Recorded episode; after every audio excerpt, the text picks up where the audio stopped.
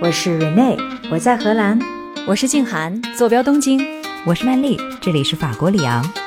我的夜晚是你们的白天，可就算相隔万里，也不妨碍咱们聊天呀。欢迎收听时差八小时。大家好，我是住在东京的静涵。大家好，我是住在荷兰阿姆斯丹的 Rene。各位听众好，我是住在法国里昂的曼丽。欢迎收听我们这期的时差八小时。哎呀，我前两天哈就看到网上有人说，说我小时候啊，每当我伤风感冒的时候，我妈妈都会给我冲一杯咖啡，然后温柔的跟我说，说外国人都是这样的，但是我呢，就是总是害怕咖啡的味道，哎呀，就觉得它这个甜酸苦涩交错，就跟人生一样。后来呢，我走遍了两岸，上岛啊、星巴克都见不到小时候喝的那个牌子，我还依稀记得它有一个很洋气的名字。板蓝根，哦，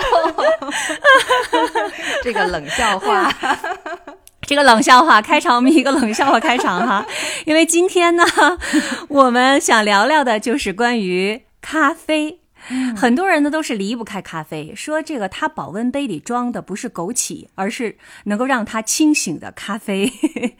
那你们呢？曼丽和蕊内，你们喜欢喝咖啡吗？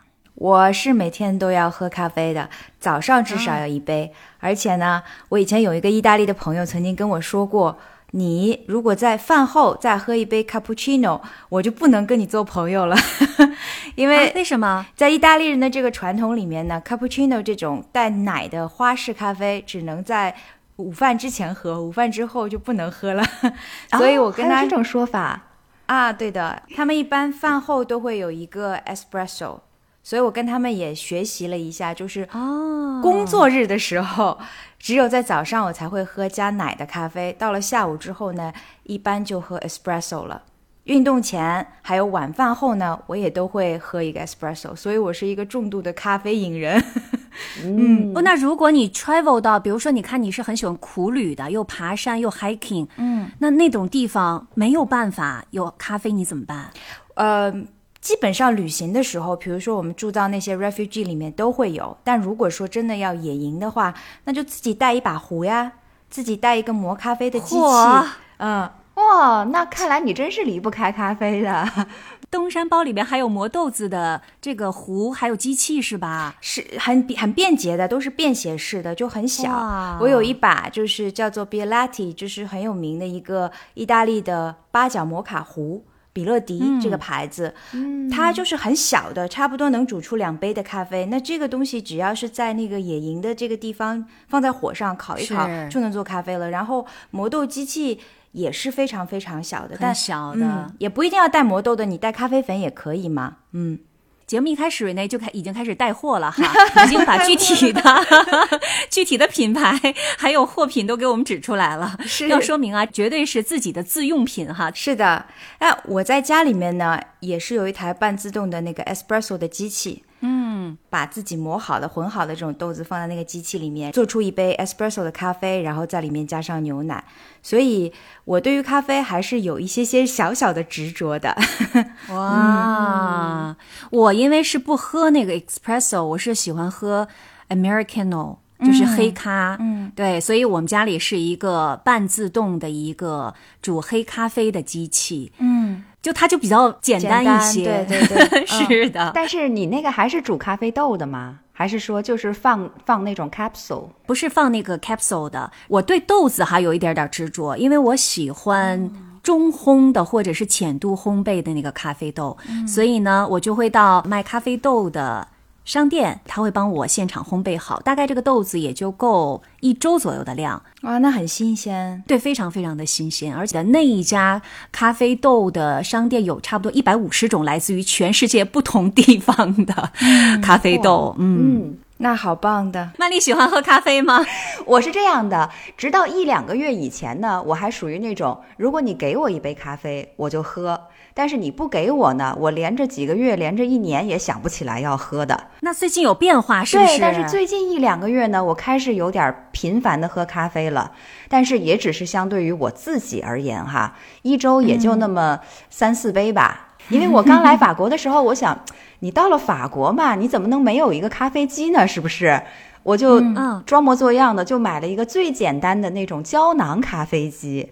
嗯，结果就这样呢，这个咖啡机还被我闲置了好长一段时间。但 是最近我开始哎，有点慢慢的发现它的味道了，因为我可能是对这个咖啡豆咖啡因特别敏感，所以嗯，特别纯的那种咖啡，像 espresso 啊，或者说这种黑咖啡啊，我是不太能沾的，我喝了以后胃会痛。我就只能是喝那种，对我就只能喝那种比较淡的咖啡，而且我喜欢在里面加牛奶，或者说加一点点糖，总归是要掺一点什么。可是曼丽，胶囊咖啡机做出来的咖啡还都是 espresso 啊？哦，不是的，胶囊咖啡也有各种各样的。是超市里头卖的这个胶囊，就是不同种类的胶囊。你可以买 espresso 的胶囊，对你也可以去买牛奶咖啡的胶囊，对，这是你个人的选择。这可能是因为我只去看了 espresso 这个选择，对，其他都被你自动忽略了。其实胶囊咖啡机是很多人都非常喜欢的，因为它简单易用，而且呢，它的这个比例都已经是帮你调试好的。但胶囊咖啡呢，对于很多喜欢。咖啡的人来说就有点不够了，原因是不能够自己去选豆子嘛。是的，对，所以胶囊咖啡才最适合我这种 beginner 嘛。很多喜欢咖啡的人不选择胶囊咖啡机，还有一个原因是因为它贵。因为胶囊 每个买起来平均下来的价钱是不菲的，如果是每一天都喝的话，对对对。除了它贵以外呢，我还认为其实它的包装不够环保，因为你想，你所有的胶囊都要丢弃嘛，对吧？虽然他们会说我们回收，然后会去再利用，但是我觉得相对于咖啡粉来说，这种胶囊是不是也算是一种过度包装呢？个人选择，个人选择。嗯，好的。嗯，自从疫情以后啊。我的咖啡都直接向批发商购买了，因为在家办公，然后每每过半年就会收到他们的一个提醒，说：“哎，你的豆子应该吃完了吧？是不是要买新的了？”哇塞！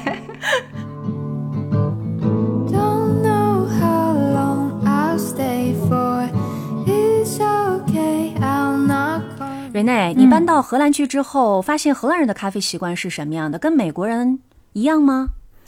应该说，跟美国人一样的呢，就是咖啡也是荷兰人的一种刚性需求，消费量是很大的。现代的荷兰人对于咖啡的制作方法和新鲜品质的要求是很高的，所到之处基本上家里，我朋友家里面都会有咖啡机，也有很多是酷爱手冲的那种发烧友，并且满大街都能买到咖啡。而这边呢，我要介绍一个比较有趣的故事，在我做调研的时候呢，我才发现这一点。据说当年啊，是荷兰的这个东印度公司在与东亚各个国家进行贸易活动的过程当中呢，把咖啡带到了日本和韩国。我今天在做 research 的时候也发现了这一点，并且呢，现在有一些国家还将某一种的冰咖啡称之为是荷兰咖啡。原来在黄金时代的时候啊，荷兰真的就发明了冷萃咖啡。嗯，冷萃呢，顾名思义就是用冷水而不是用热水来制作咖啡。据说当年这种冷萃工艺的制作时间要在三到六个小时之间，而由于这种工艺本身不会几乎不会去氧化咖啡，如果是用同一种咖啡豆呢，冷萃技术做出来的咖啡，它的酸度和苦涩程度都会低于热萃的咖啡，并且果味会更加浓郁。所以其实味道是更好的，我是更喜欢这种的。对，而且还有个更好的优势，你知道是什么吗？就是它有更低的油脂含量，比较健康。那在荷兰喝冷萃的人很多吗？不多。为什么今天瑞内会想到给我们介绍冷萃这样的一个分支？是因为我我想要说，冷萃咖啡呢也被称为是荷兰咖啡，而它最初的时候是荷兰人发明的，但是到了。亚洲转了一个圈之后呢，慢慢的现在又回到了欧洲这边。嗯，荷兰还有一个自己的咖啡品牌，并且呢，这个咖啡品牌在全球咖啡制造业的排名常年是在世界前三。哪个品牌？这个品牌的名字呢叫做 Douwe Egberts。当然了，荷兰本身是不生产咖啡豆的，但是它的这种咖啡的烘焙技术是在世界上还是非常著名的。它有一款经典的红标咖啡，叫做 Aroma Road，它就是由阿拉比卡和罗布斯塔两种咖啡搭配混合而成的。当然啦，大世界上绝大多数的咖啡都是阿拉比卡豆做成的。世界上有六十六个国家都有栽培咖啡豆，咖啡属的这种植物呢，约有四十多种，但是能够生产出具有商品价值的咖啡豆，其实只有三个亚种，就是我们大家都比较知道的一个叫阿拉比卡，一个叫罗布斯塔，还有一个叫做利比里亚。而阿拉比卡呢，是所有的咖啡豆当中。供应给现代我们人饮用的这个咖啡最多的一种亚种，占到了世界咖啡种属的百分之七十五到百分之八十之间。哦，记得当时星巴克到中国的时候，他就一直在那里说啊，我们的豆子是阿拉比卡豆，这是我第一次听说这个名字哈。我当时就觉得哇，好神奇啊！等到我现在再看，嗨，世界上百分之七十五到八十的咖啡豆全都是阿阿拉比卡，也没有什么奇怪的。这个真不知道，我我只听说过利比里亚。呃，真的吗？其实利比里亚在这三种亚种里面是产量最小的一种豆子。我原来不知道有三个亚种，我以为。在不同的国家、不同的温度、水分、土壤等等，哈，决定每一个咖啡豆的口味都是不一样的。哎，这也是的，这也是的。但是它会有不同的亚种，因为阿拉比卡它其实不是一种耐虫害，然后呢，对于环境条件都相对来说比较严格的这样的一种豆种。但是呢，它就是风味比较好。它也很香，所以大多数的咖啡品牌都喜欢用阿拉比卡豆，比如说蓝山咖啡、摩卡咖啡这些非常重要的生产的品牌，其实它都是阿拉比卡豆。罗布斯塔就会更多的生活在高温呐、多湿的这些地带，就不会有那么高的要求。罗布斯塔呢，就会有一种独特的香味和苦味，虽然说它的一般在混合咖啡里的比例很少，差不多百分之二到百分之三之间，但它呢。可能就会使得整杯咖啡都有罗布斯塔的这种风味在里面，就很鲜明。就像你一盘菜里头撒了几颗花椒，你立刻就吃出那个味儿来了，是吗？对对，也因为这样，罗布斯塔经常会被做成咖啡中的花椒油，就是它一般会用在速溶咖啡和罐装咖啡里面，因为它口味重嘛，对吧？就放一点点，效率就很高，有意思。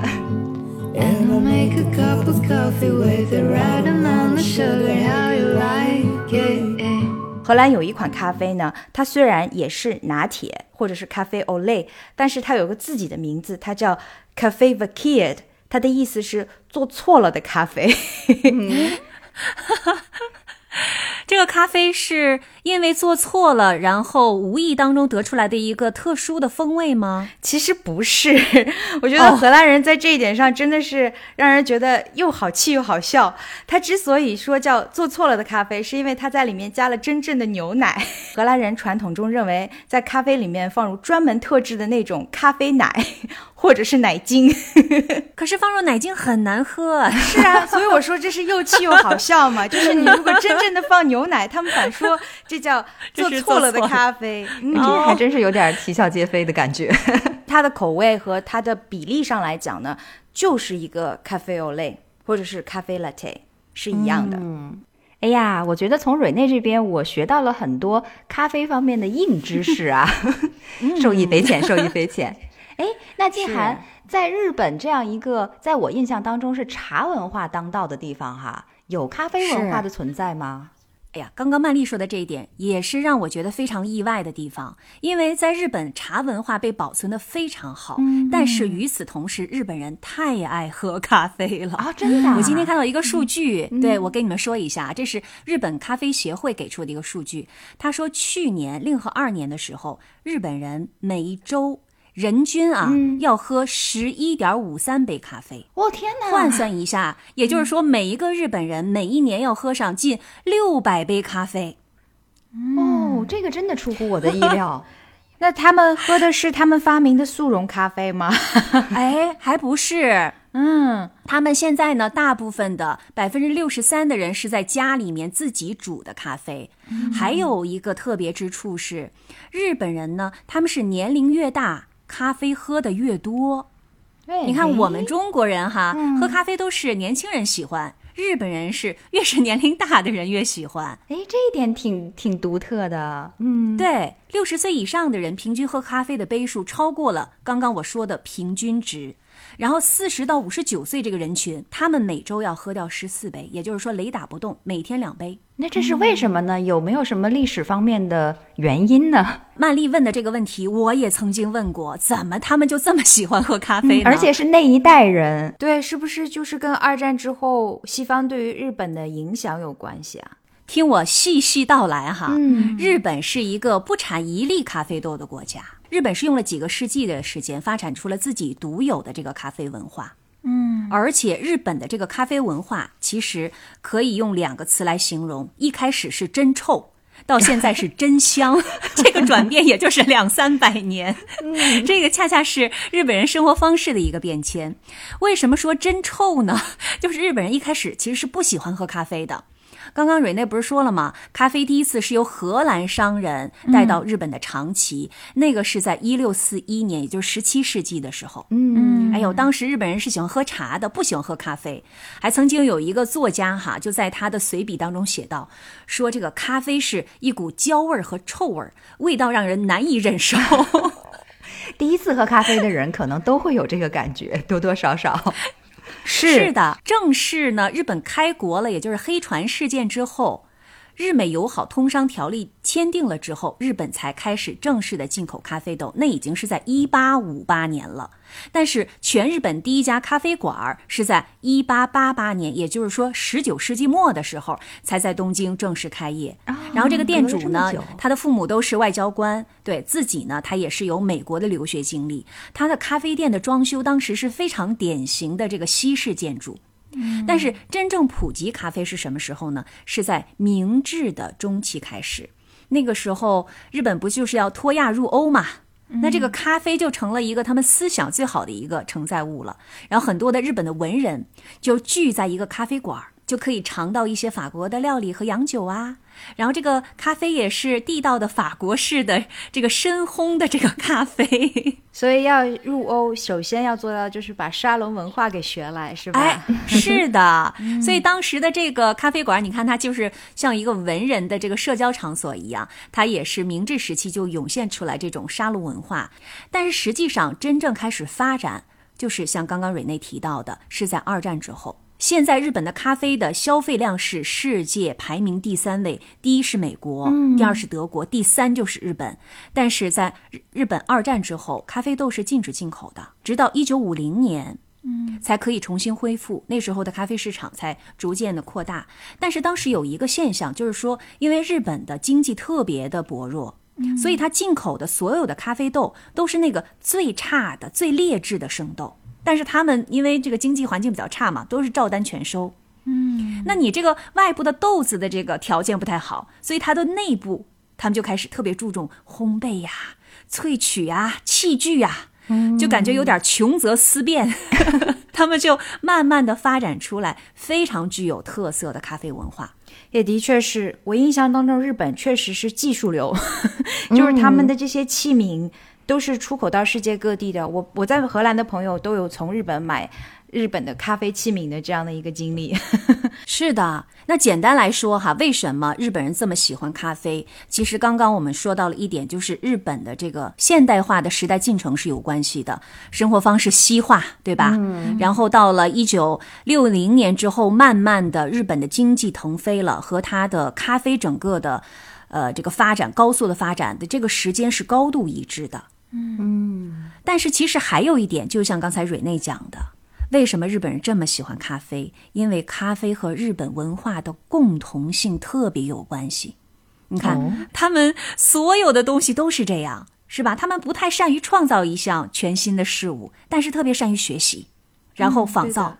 改造，只要是好的东西，大家都非常认真的，几十年如一日，一丝不苟的去学习、去提高。那他的咖啡上也是这样。日本的这些咖啡师对于咖啡的研究，他们不仅要考虑到咖啡豆的品种、产地，还包括土壤的改良、气候变动等种种因素。嚯！然后。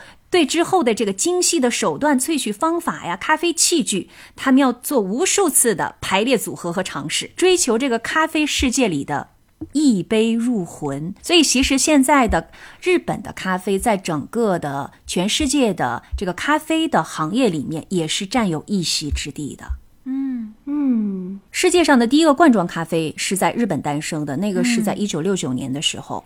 然后它的这个开发者是 UUC 的创立者上岛忠雄，也就是上岛咖啡的创始人。上岛咖啡，嗯，一共累计销售了有一百五十亿罐儿。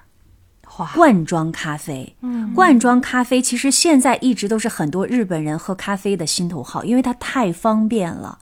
其实说实话啊，就刚刚我从外面坐公车回来，然后公车停下来等红绿灯，旁边看到了一个骑摩托车的一个日本大哥，嗯，很拉风的啊。就在等红灯的同时，他从他那个车的那个斗里面拿出了一个罐装咖啡 喝一喝，很有代表性。是的，能够看出来日本咖啡文化跟欧洲咖啡文化的一种最大的区别在这里，就是欧洲的咖啡文化，它跟便利这个事儿最开始是沾不上任何边的，就是这种便利的设计全都是由境外传到欧洲的，因为欧洲人一直认为喝咖啡这事儿就不能便利。比如说早些年间，我在我到荷兰的时候，连 take away coffee 都不是一件很常见的事情。是这两年才慢慢开始有的，但是你看，日本就设计出了什么速溶咖啡啊、罐装咖啡啊这种你随时都可以饮用的咖啡，而且便宜啊！你看，在便利店也好，在自动贩卖机也好，这个一天二十四小时售卖着大概也就是一百到两百日元左右的这个罐装咖啡，嗯，这是很多上班族啊或者是学生党他们的一个选择，而且在二零一三年的时候，Seven Eleven 他们在日本境内。就引进了叫做 Seven 咖啡，嗯，一百日元一杯的现磨新鲜的现磨咖啡，是用全自动的咖啡机出品的。哎呀，一时之间就特别特别受欢迎。你看，就一百日元，一百日元大概就是六块钱人民币，好便宜呀！是的，一杯相同的现磨咖啡就出来了，而且上面还标明了这个是咖啡豆是产自巴西的。嗯。哎，但是瑞内，你看从咱们欧洲的这个定价来看，也差不多。如果说你一欧元能够买到一杯咖啡的话，唯一一个我喝到过一欧又便宜又好喝的咖啡的地方就是意大利，而且我还是在米兰。我。记得我带我父母一起去米兰旅行的时候，嗯，我买了三杯 cappuccino，然后我去结账的时候，他告诉我四块五毛钱，我惊呆了，因为这在荷兰是一杯 cappuccino 的价格。是的，就刚刚我们说的这个 Seven Eleven 的，它一天啊，每一个门店，像我刚刚说的这个一百日元的咖啡，就能卖出差不多一百二十杯。在日本全境一共是有一万六千家 Seven Eleven，你就算算吧，它能够卖出多少这样的咖啡？可见日本人有多爱喝。但实际上，刚刚我们说的是一个部分，就是说，呃，这个速溶也好，罐装也好，或者是刚才说的这个便利店的咖啡，这只是大家现在一部分日本人选择的。但是实际上，更多的日本人会到这个咖啡店去品尝咖啡。我觉得这个可能是在。对，这个可能是一个转变，呃，从这个原来的便利化到现在追求咖啡的风味，然后包括有很多个人风格非常鲜明的那种精品咖啡店，现在日本真的是越来越多了。就像你每周去买咖啡豆的这个地方，应该也是一个精品咖啡出产地吧？它就专门是卖咖啡豆的。嗯，但是呢，如果你去那儿选购它的咖啡豆，你可以选一杯你想要选的这个咖啡豆，他会给你现场制作，然后你来品尝。嗯，因为你看到那些豆子都是生豆子，它要先把它烘，烘成你想要的这个程度，然后还要磨嘛。这个等待的时间，他就会给你来一杯你选的这个咖啡，他现做的。所以就是，这是我很喜欢的一家店，就在早稻田大学附近。哎，你会混豆子吗？你会把各种味道混在一起吗？不会。这家店呢，它是分为不同的这个口味，比如说偏苦的、偏酸的、偏果味的、偏朴素的，它有几种不同的分类。然后在这个不同的分类里面，它又会给你列出来说产地是在哪里，嗯，它是不是纯手工的。是不是纯有机的？嗯，是不是高原？对，等等，他把这个气候啊，然后人工啊，还有这个土壤的情况，大概都会给你介绍。这是我的一家宝藏咖啡豆店。嗯，啊，关于日本的咖啡文化哈，最后我也要带给大家一个冷知识。刚才瑞内都分享了那么多冷知识，喷香热乎的知识，好吧？你看啊，近代以来，其实我们很多的这个汉语的这个词儿，都是有很多是从日本来的。咖啡这个词儿也是，而创立咖啡这个词的，就是江户时代的一位。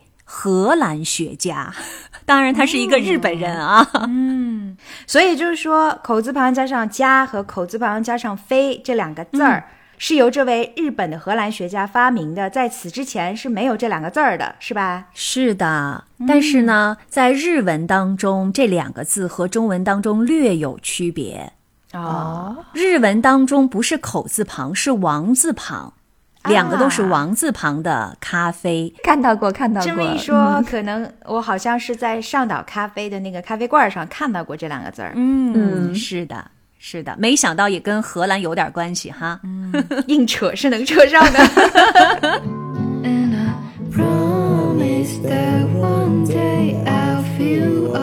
曼丽，上一次我去巴黎玩的时候，我还记得巴黎满街的都是街角咖啡馆啊，而且在早上的时候，大家就会坐在街角咖啡馆那悠然的喝上咖啡。法国人就是都是非常喜欢喝咖啡的。嗯，你看啊，刚才瑞内和你，你们俩说的都是技术流的品咖啡哈。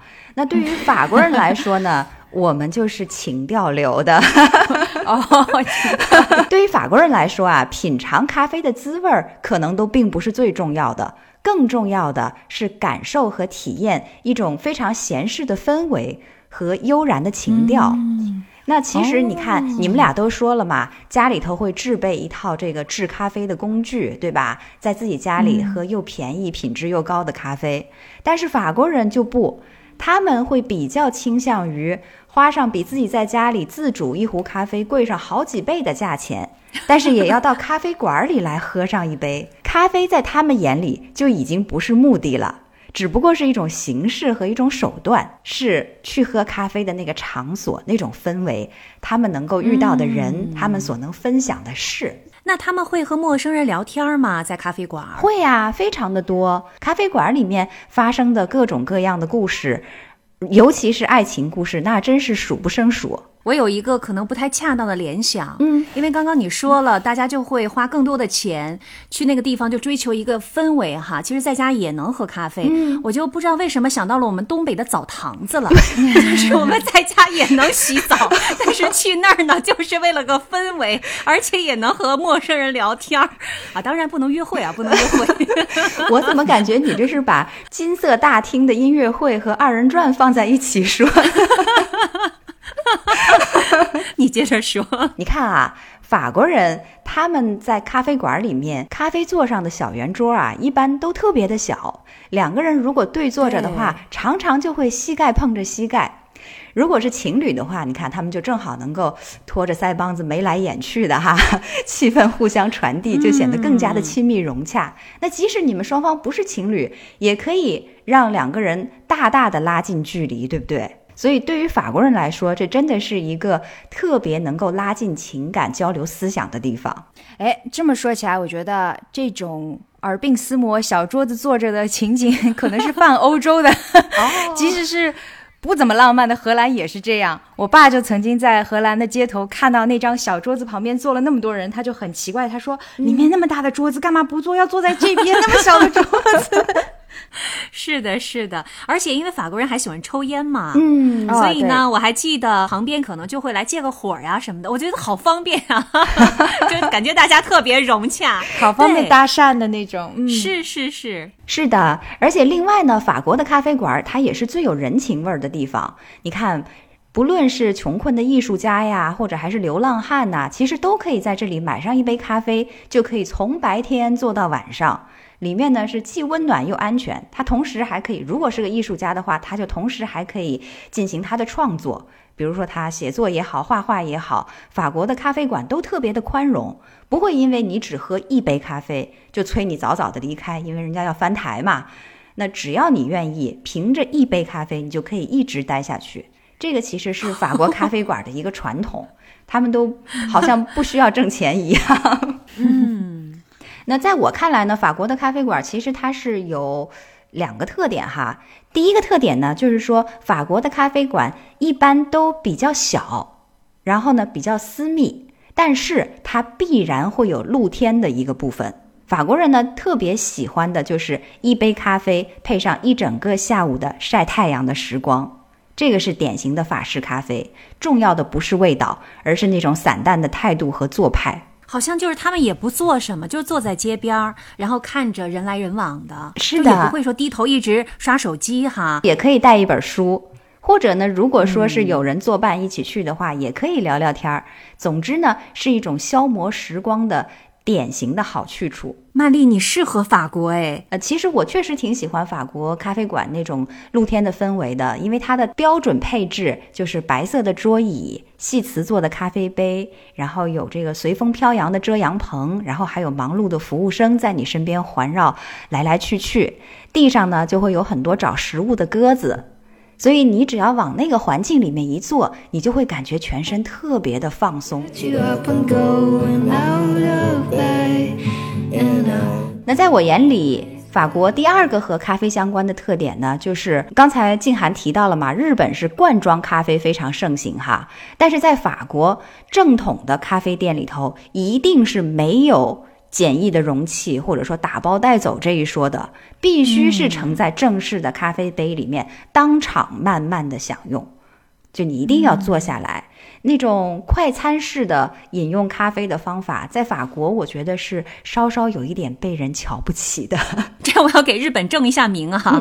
原来确实是大部分的日本人是很喜欢喝罐装咖啡的，但是呢，现在的这个日本日本人饮用咖啡的结构也发生了比较大的变化，特别是这近二十年。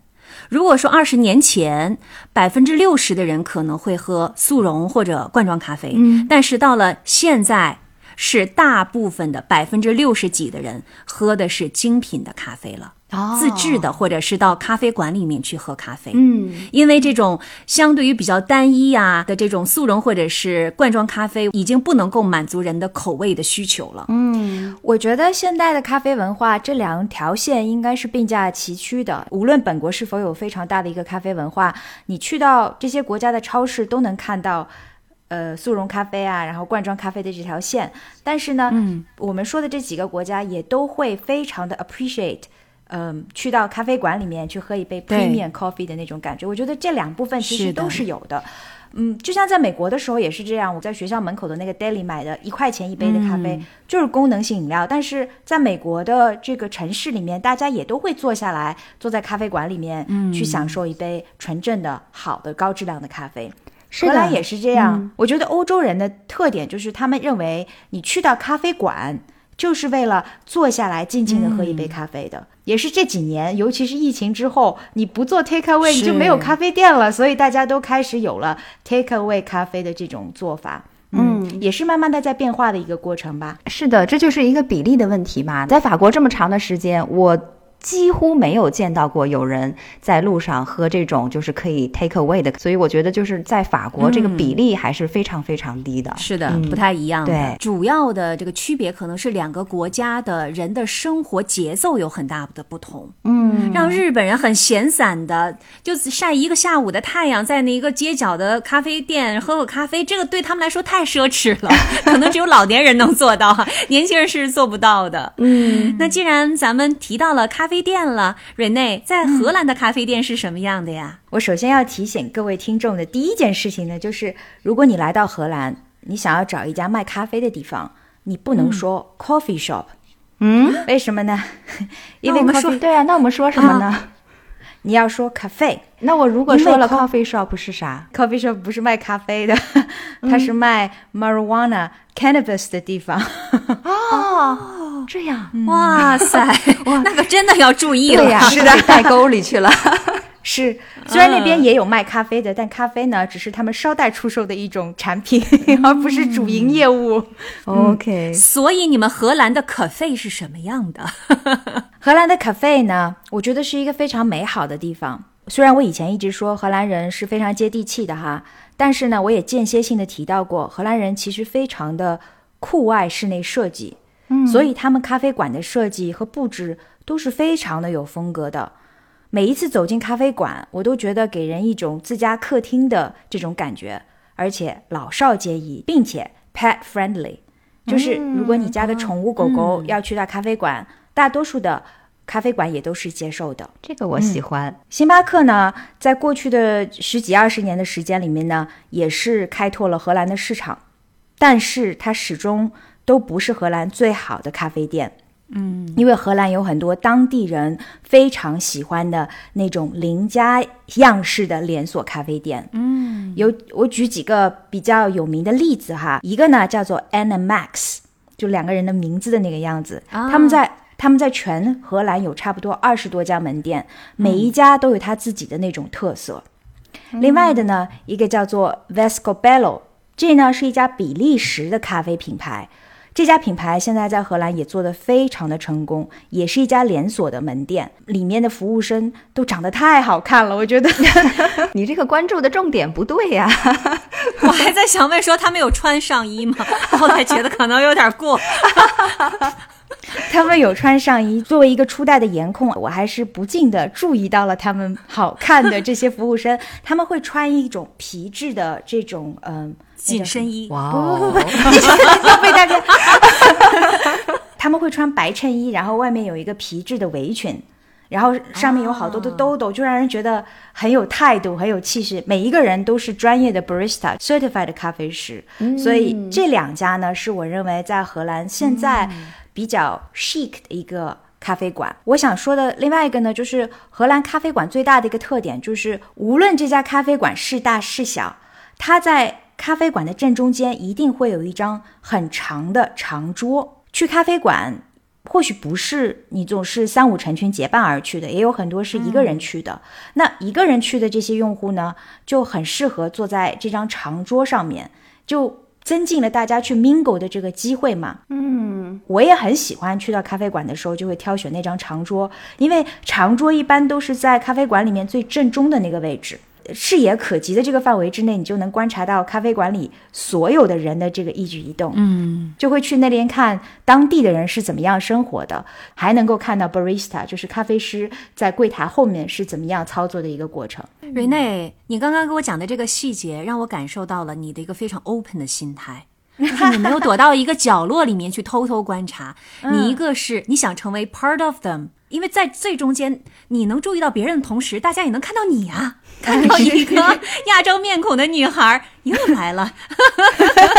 是的，我觉得最好的感觉莫过于有一家自己的 cafe，然后每一次去的时候呢，可能这个服务生就会跑过来跟你说，as usual，就是还是老样子吗？喝哪一种咖啡？然后还可以亲切的唠唠家常，那是我认为真的成了熟客了。对老客人哈，对最闲适的一种咖啡馆文化，不是你经营的，但是是啊，对，是老客人对吧？不是我开的，对对对对，我是老主顾。明白了，瑞内说的这个咖啡馆店员和老客人之间的这个互动哈，让我想到了之前我看过的一个 NHK 的一个纪录片，它是说京都的咖啡文化是怎么回事儿，因为京都人都是慢生活的，就早上七点钟，比如说咖啡店就开门了。通常六点半门口就已经开始有那种等客的那个老客人了，嗯，然后这个咖啡店的店员和老客人之间就有点像特别熟悉的邻里街坊似的，嗯，每天早上客人一走进去，哎，看他那个座位上，店员已经提前给他准备好了报纸了，嗯，哇，说等待自己的早餐和咖啡就是京都老人们开启全新一天的方式。哇，京都老人们 真的是还很有意思，嗯。所以说到这个日本的咖啡店呢，其实呢是分两种类型的，一种呢就是那种猎奇型的咖啡店，这是我自己给人家分的类哈。怎么说叫猎奇型的呢？就比如说像什么这个女仆咖啡呀，还有什么猫咪咖啡呀。啊，漫画咖啡馆啊，在这些咖啡馆当中，喝咖啡的这个功能，绝对是被弱化的。嗯，你这个咖啡本身的品质也变得没有那么重要了。你看，女仆咖啡店，重点是女仆站在你的面前为你服务，然后跟你撒个娇，最后跟你合个影。哇，是是都穿着女仆装出现的，是的呀，给每一个人服务呢。所以呢，大家去那儿大部分就是为了猎奇或者是消遣一下，啊，relax 一下哈，并不只是为了咖啡。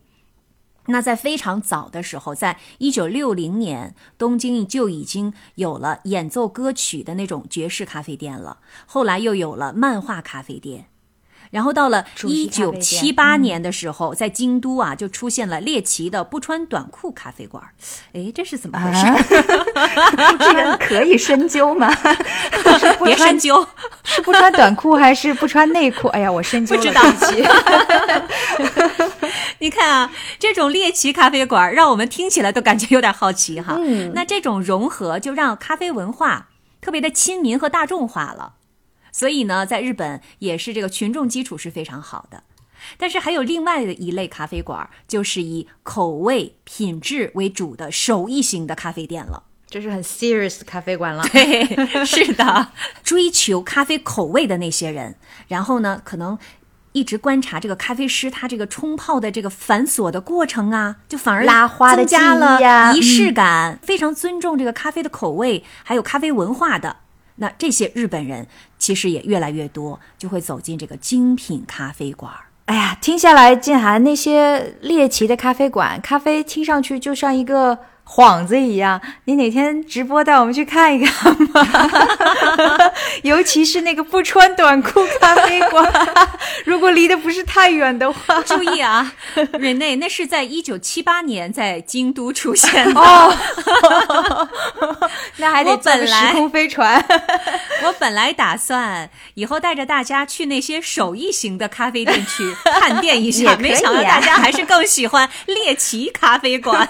哎，那只能。能是我的想法，不能代表大家。也许有我们的听众当中有非常 serious 的咖啡发烧友，他是会想要跟你去那些真正的咖啡馆看一看的。所以我们的听友哈也可以给我们留言哈，呃，跟我们说说你到底是对哪个类型的日本的咖啡馆感兴趣？是猎奇型的呢，还是这种手艺型的呢？对，说到这个不同的咖啡馆类型啊，如果你更加倾向于不是猎奇型，而是严肃型的话，可以考虑来法国看一。看，您 抢生意了啊！哎，但是是要把各个国家的都介绍一下嘛，对吧？但我不，我不相信这个奇怪的法国人没有猎奇型的咖啡馆，有也是有的。但是你知道，咖啡文化在法国也有三四百年的历史了嘛？经过几个世纪的发展呢？嗯，可以说这种文化是由法兰西民族带到了一个近乎脱俗的境界，成了一种精神象征。我为什么要这么说呢？因为几个世纪以来啊，咖啡馆在法国往往都会是它的社会活动中心，尤其是成为知识分子辩论问题的俱乐部。以至于成为法国社会和文化的一种典型标志。你看，我们印象当中，是不是所有的法国文学家、艺术家、哲学家，甚至政治家等等，都会和咖啡馆发生一些联系，对不对？法国文艺复兴运动的思想火花呢，都是从咖啡馆里面蹦出来的。像自由、平等、博爱这样的精神呢，它就发源于启蒙学者们在咖啡馆里面的高谈阔论。另外，我们所熟知的像伏尔泰啊、卢梭呀、狄德罗呀这些学者们，也都是在巴黎街头的一家咖啡馆里面去决定要以他们的人文和科学精神向中世纪的神学和蒙昧传统挑战的。嚯，那这个听起来。法国的咖啡馆在这几百年的历史当中，可是见证了法国的这个精神领袖们的成长啊！那绝对是的，包括法国最著名的他的大革命一七八九年，他的号角也是从咖啡馆里面吹响的。在咖啡馆里宣宣战这事儿，估计也就只有法国人才干得出来吧？是的。那另外一方面呢，文学艺术呢，在法国的。咖啡馆里面也能找到非常多的源头，那比如说这个巴黎左岸，对很多的咖啡馆都因为文学艺术以及这些名家们而闻名于世。瑞内刚才提到的海明威，他就常常在左岸的咖啡馆里面去寻找灵感。然后毕加索呢，也是咖啡馆里面的常客，虽然他通常是最沉默寡言的一个。这样说起来，如果我抱了本笔记本电脑，坐在咖啡馆里写东西，估计明天我也成了名家了，是吧？那你 可能想多了，你至少是其中的艺术家之一啊，行为艺术。不，我是认真的去那儿干活的，好吧？OK。嗯，曼丽，我记得我之前看过电影，就是说，因为在黄金年代，法国有很多的这个知名人士嘛，对，就是他们的相识，嗯，很多都是发生在咖啡馆里的。是的，就是哎，你来了啊，我给你介绍一下这位朋友，名字都是如雷贯耳的那些艺术家呀、作家呀、音乐家啊等等。确实是，咖啡馆其实当时我感觉就是这样一个知识分子的圈子交流的地方。比如说啊，你刚才提到了有很多人就是在那儿认识的，我不知道萨特和西蒙波伏娃是不是在咖啡馆里认识的，但是直到今天，呃，在法国巴黎的一个叫做花神咖啡馆的地方，还留有当年他们常坐的固定座位，而且在那里还会特地标着一个铜牌。那类似于这样的咖啡馆，在巴黎应该说是数不胜数。我估计，如果某一个作家或者艺术家在那儿去过一次，他们应该也会标出来吧，就是为了蹭那个人气。那可太多了，在巴黎这样的人真的是特别特别的多。那当然啦，左岸咖啡馆的那个辉煌的历史时代已经成为了过去哈。但是直到今天，巴黎仍然会有不少咖啡馆，还是洋溢着非常浓厚的文化气息。比如你在巴士底广场附近。的某一家咖啡馆里面，就可能会遇到很多文人骚客挤挤一堂，然后他们谈论的呢，很多时候是非常严肃的哲学问题。那他的主事者呢，可能就会是从比如说巴黎政治学院来的一位哲学博士啊，然后其他的参与者可能也会是很多自认为是哲学家或者是学者的人。这里呢，就非常能够体现法国人他们能侃的一面。尽管啊，他们可能说的话题会是离现实生活千里之远，但是热衷于此道的人还是非常的多。那由此呢，你也可以看到法国人他的精神生活里面的一个非常有代表性的一面。这个我觉得非常的有趣，这就体现了法国这种学术自由的一种非常宽容的这个氛围，直到今天还是在那里的，好羡慕啊！曼丽，你刚才说的意思是说，即使到了今天，在很多的咖啡馆里，大家依然会公开的进行一些学术观点的辩论和探讨，是吗？是的，我们知道现在大多数的学术探讨啊、辩论啊，都是隔空对话、对喊 在网上，但是你在现实当中仍然有这样的一个平台，就像比如说像伦。敦的海德角，而在巴黎就是这样的一个咖啡馆的文化，我觉得有这样的一个平台太好了。嗯，是的。接下来是不是就到了我们安利咖啡馆的这个阶段啦？对呀，刚才说的那么热闹，得来点具体的了，总得说出几个名字来，让大家有迹可循，对不对？是，嗯，我第一个要推荐的呢。是我自从来到荷兰阿姆斯特丹之后遇见的第一家咖啡馆，因为它就在我当时的公寓的门边。它的名字呢就叫 Anna Max。那这家咖啡馆之所以给我留下这么深的印象呢，就是因为他们的标语就是 Anna Max，你家门口的客厅。哦，嗯，咖啡馆呢是在街角的一个老房子里面。走进店门呢，你就会看到一个 loft 形状的这样的一个咖啡馆，它是一个两层小楼，窗边呢就零零散散的放着几张几张沙发椅，正中间就是我说的那张著名的荷兰长桌，然后在二楼呢也会错落的放着几张方桌，每桌呢基本上能够容纳四五个人，然后我最喜欢的一点呢就是。这个小小的咖啡馆里面能够放下那么多的绿色植物，还有那种垂挂起来一直从楼上延伸到楼下的那种吊盆植物。哇，嗯，然后来到店里面呢，你就能看到服务生娴熟的举着托盘或者在给咖啡拉花，然后你是直接可以看到厨房里面厨师在那里做三明治啊，或者是蛋糕。闭上眼睛，我就能想到早上走进咖啡馆里面，羊角面包散发出来的那种黄油的味道，充溢着整个空间，以及咖啡机转动的那种声音。然后每次点完咖啡的时候呢，服务生都会送上一块意大利的小杏仁饼干，它叫 biscotti，又脆又香。然后我就会蘸着那个咖啡上面的那个泡沫，然后咬上一口。这就是我印象当中最美的家门口的咖啡馆的那个样子了。看出来了，果然是你的咖啡馆，对里面的一切都如此的熟悉。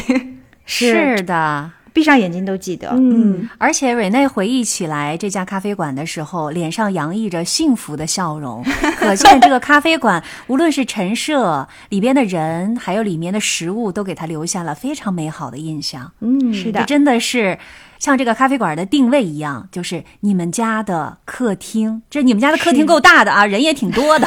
是。应该说是陪伴了我初到荷兰的那一段又兴奋又孤独的日子吧。嗯，能够看得出来，在瑞内的咖啡世界里面，这家咖啡馆应该是占有非常重要的地位。是的，嗯，所以一定要推荐给大家。本来我还以为这个故事会有一些。浪漫的爱情故事，结果就止于此了。好吧，下一次再讲浪漫的爱情故事。嗯，对，你说我们聊咖啡半天，竟然一个爱情故事都没沾边儿，是吧？对呀。Anna Max 听上去特别有本地的风味儿。嗯，静涵，咱俩去的时候一定不要错过。就现在这个 list 越来越长了。是的，那到了日本以后，你又会在 list 上面。给我们推荐哪一个咖啡厅呢？不是，是你带我们去哪儿？好，嗯，到了日本之后啊，咱们这个咖啡店的选择可就太多了。我今天是选来选去，因为时间有限嘛，给大家推荐以味道著称。嗯，它的名字叫做 Nosy Cafe。这家咖啡店呢，是是日本第一间单品咖啡专卖店，Single Origin Coffee。啊。它的原产地就是一个，它不是那种 blend coffee。嗯，明白。而且它都是这种 home roasted beans，所以这个就是他们从品控上是非常非常讲究的。它的这个店名的意思，这个 nosy 它的意思也是指最纯粹的咖啡。然后他在这家店的主人呢，在大学时代就开始学习咖啡生产了。他呢，大学一毕业就开设了咖啡店。他对于咖啡出品的把控非常的严格。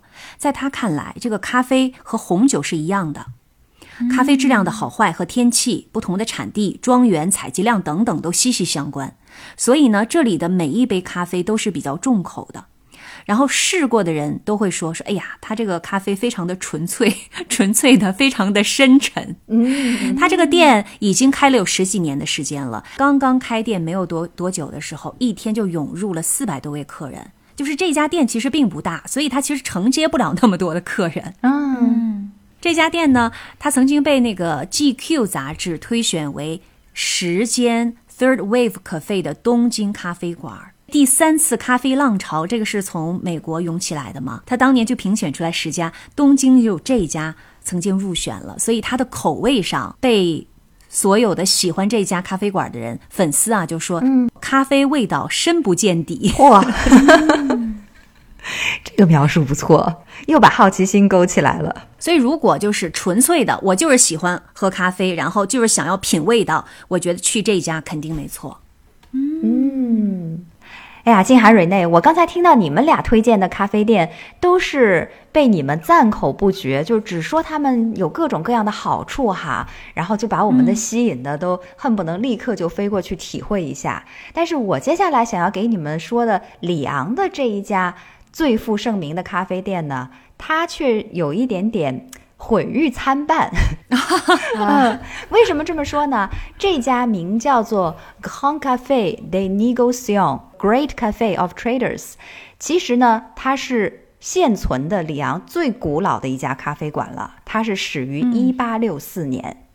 那它为什么叫这个名字呢？是因为它原本就是钻石和丝绸商人做谈判的一个地方。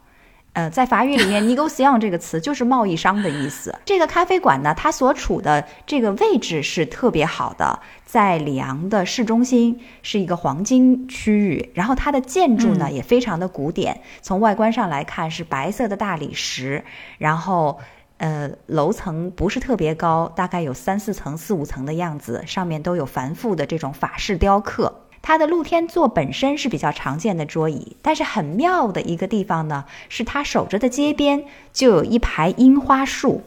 那每到春季花开的时节，如果你坐在外面，就能够看到特别美丽的粉色的樱花的场景。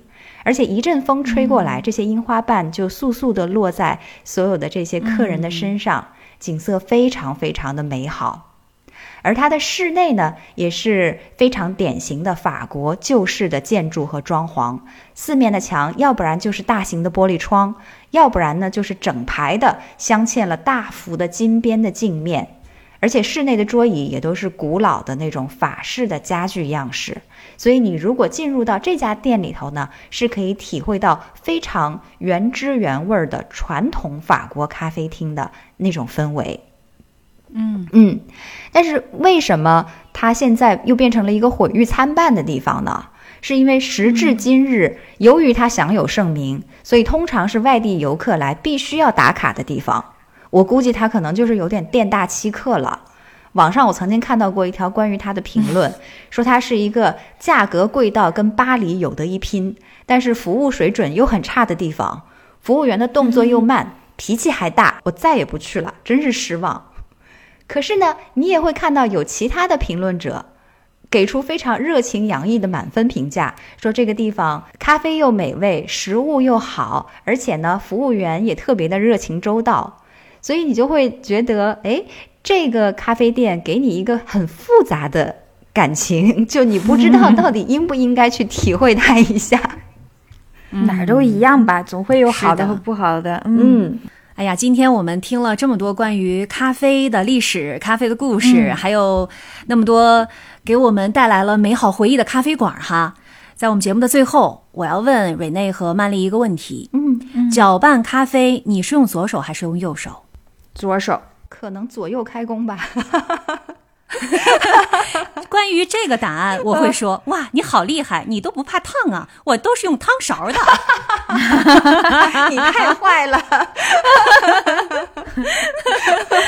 好了，我们今天的节目就差不多了。最后呢，我想用美国喜剧演员、编剧 Louis Black 他说的那句话啊来结尾。他说：“我喜欢咖啡，因为它给我。”幻觉让我以为自己可能是清醒的，也让我们在品尝咖啡的苦涩以及生活的苦涩同时，还会有一些回味的甘甜。嗯，是的。那我们这期节目就到这里啦。我是住在东京的静涵，我是住在荷兰阿姆斯特丹的 Rene，我是住在法国里昂的曼丽。我们下次时差八小时再见，拜拜，拜拜，下回再见喽。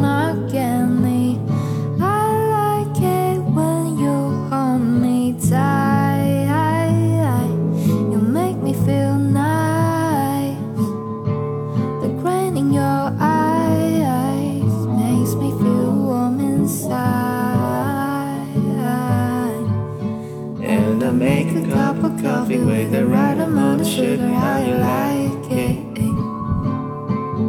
And I make a cup of coffee with the right amount of sugar, how you like it. Eh? How you like it.